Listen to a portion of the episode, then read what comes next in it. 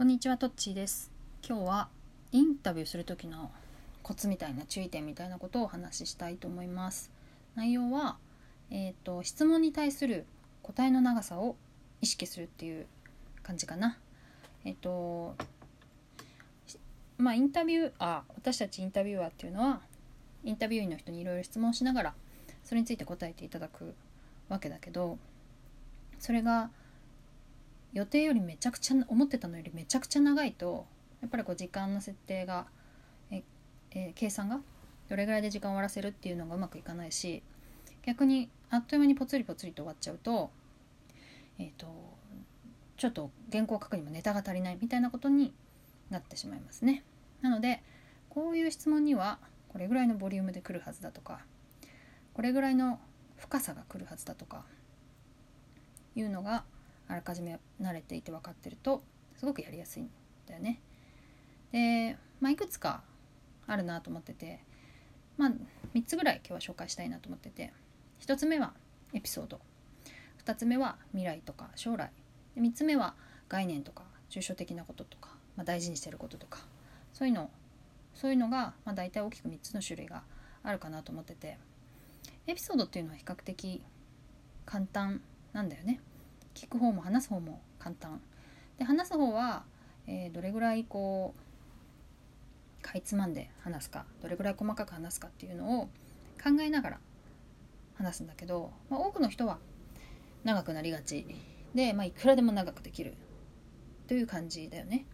一つの事件があるんだけど、まあ、前提はこういうことがあって他にもこういうことがあるから意外と揉めたんだみたいな思った以上に揉めたんだとかいうこともあるだろうし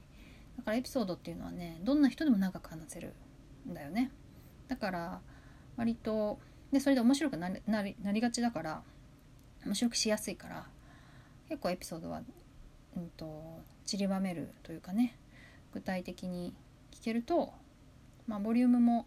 あるし面白くなるというのがあります。ただやっぱり長くなりすぎちゃう。1時間しか聞けないのになんかエピソードずっと聞いてるわけにもいかないのでね。その、まあ、そこもすごく聞きたいものを絞る質問時点で絞るというのも大事かなと思いますね。でね未来や将来をねなんか過去と同じぐらいのボリュームで聞こうと思うとまず無理ね。これなんかできなんかあったことではないから細かいディテールまでね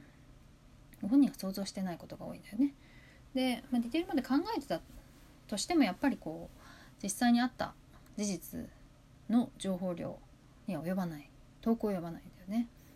だから、まあ、しょあのこれからのビジョンとか教えてくださいって言っても割と端的になりがちなのでそれは本当に最後の方にちょろっと聞くぐらいでいいかなと思います。あんまり広がりがないことが多いかな。あとはに似通ってしまいがちなのかな。人によってね。だから深く聞いてもそんなにこうグッとくるものが出てこないみたいなことが多い気がする。まあ将来ってさあれだよね。これまであったものを組み合わせて想像するしかないから聞く方も新しさがないのかもしれないね。で、まあ、3つ目は概念的なこととか抽象的なことなんだけどうんまあ例えばあなたにとって仕事とは何ですかみたいなのってすごく抽象的な質問だと思うし割とその人のなんだろうねぼやっとしてるものを言葉にしてもらうみたいなことだと思うんだけどそうすると説明する言葉を少ししか持たない場合が多い。だから、まあ、それ自体は、えーポロッと返ってきちゃう、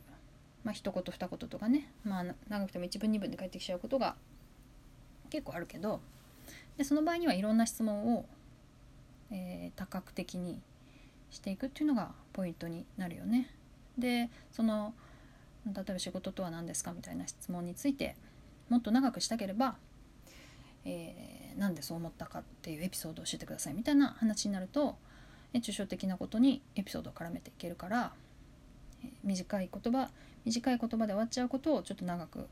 するとか具体的にグッとくる内容にできるっていうのがありますね。うん、という感じで、えーまあ、これは結構経験値にも影響するていうかまあ経験で経験しないとわからないかもしれないけどこの質問にどれぐらいのあの回答が来るかなっていうのを分かってから質問項目を作っておくとでそれが後でね合ってた合ってなかったみたいなことも見直すとどんどん質問の精度が良くなっていくんではないかなと思います。以上今日は質問のコツみたいなことをお伝えしました。以上です。